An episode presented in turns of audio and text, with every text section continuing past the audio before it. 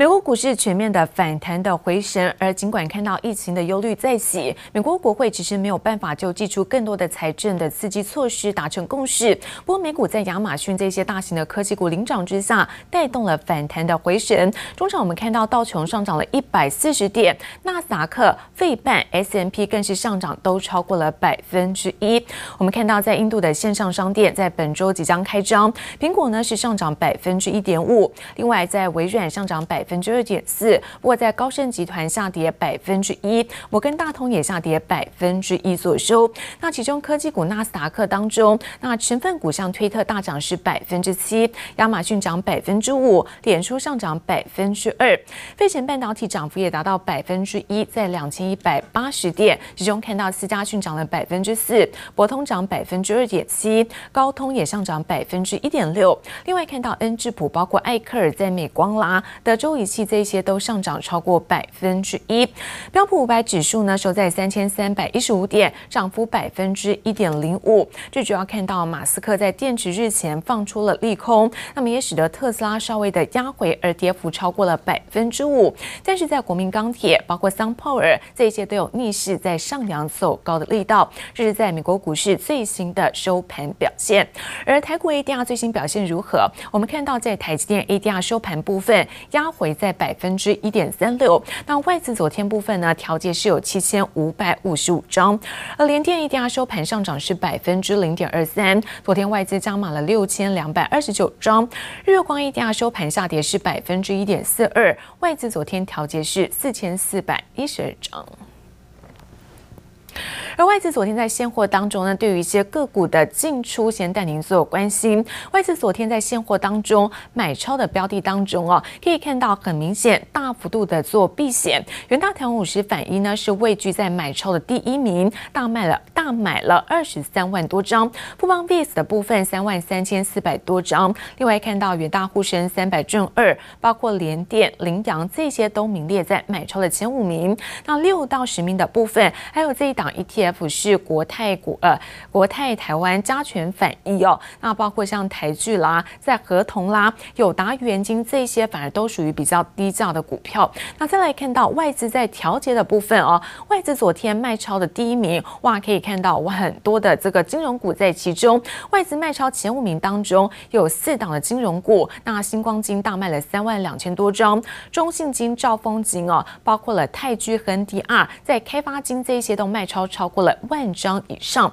那六到十名的部分，最后包括了长荣海，像是台企银、第一金，包括台积电，还有在工信这些也都卖超超过了七千张以上。好，继续看到在外资呢买卖超的相关的重点。那今天还有哪一些头条焦点，先带您做关心了。最主要看到这个避险相当的夯，那期货在前九个月交易量是有机会能够超过去年。美国道琼指数呢在二十一号一度重挫，那台股昨天。回测到季线支撑，但是期货市场成为了避险的天堂。来自于期交所指出，那期货的成交口数有望在九月份能够突破去年交易量的二点六亿口，在十一月底有机会突破三亿口，来挑战是历史的新高纪录。另外，台湾呢超越了南韩，现在耀居呢是全球半导体的二哥。最主要在国际的半导体产业协会在昨天公布了最新的报告，预估说今年全球半导体产业的产值将会年。成长是百分之三点三，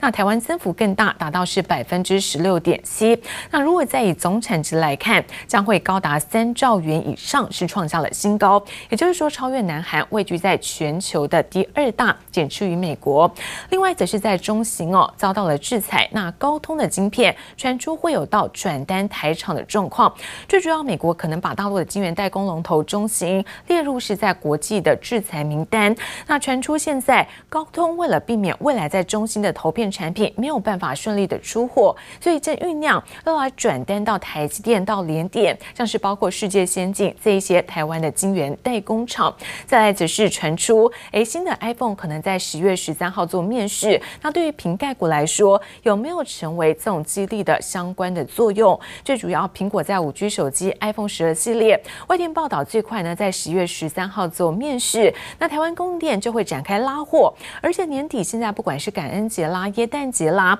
美国的黑色星期五等等这些消费性的旺季的带动，很多专家现在一致看好在相关的概念股。那之前比较疲弱的股价经过整理之后，有没有机会在全产拉回之际能够来接棒而上？那反而在本周逆势买超的，像是在万润、在奇邦、万宏、臻鼎 KY，像是包括联永、经济、宏杰科等等，好，瑞仪这些个股，这个加码都有出现了比较明显的状况。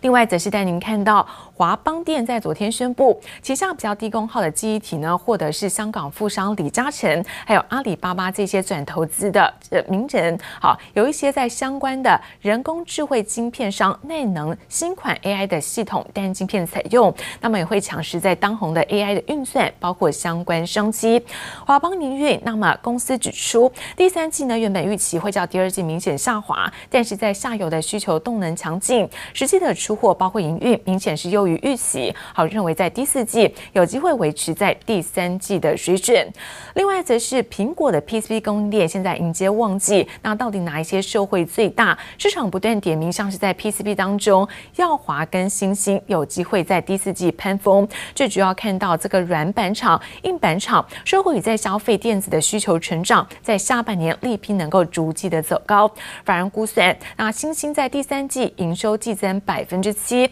耀华跟星星第四季都有机会来到今年的最高峰的位置。另外看到奇邦，奇邦的产能供不应求，订单看到年底。最主要这个面板驱动 IC 厂奇邦呢，最近接单非常的强，营运上明显有一些淡化在之前华为禁令的冲击。现在不管是大陆的手机厂扩大出货，带动接单的放量，订单能见度看到年底之外，甚至产能是供不应求。好，那面板股表现如何？看到大尺寸面板再度的涨价。尤其在泛面板家族有一些抗跌的状况，最主要我们听到在市调机构集邦科技，那么也指出在第四季大尺寸面板报价有机会能够续涨一成。好，所以看到市场上资金的外溢，那相关的面板族群，像正达，像是在富晶通，像奇邦，其实在最近都有比较逆势抗跌的状况。那台商的 OBU 的账户大松绑，也传出呢，在十月底将有机会上路。最主要金管会在昨天宣。布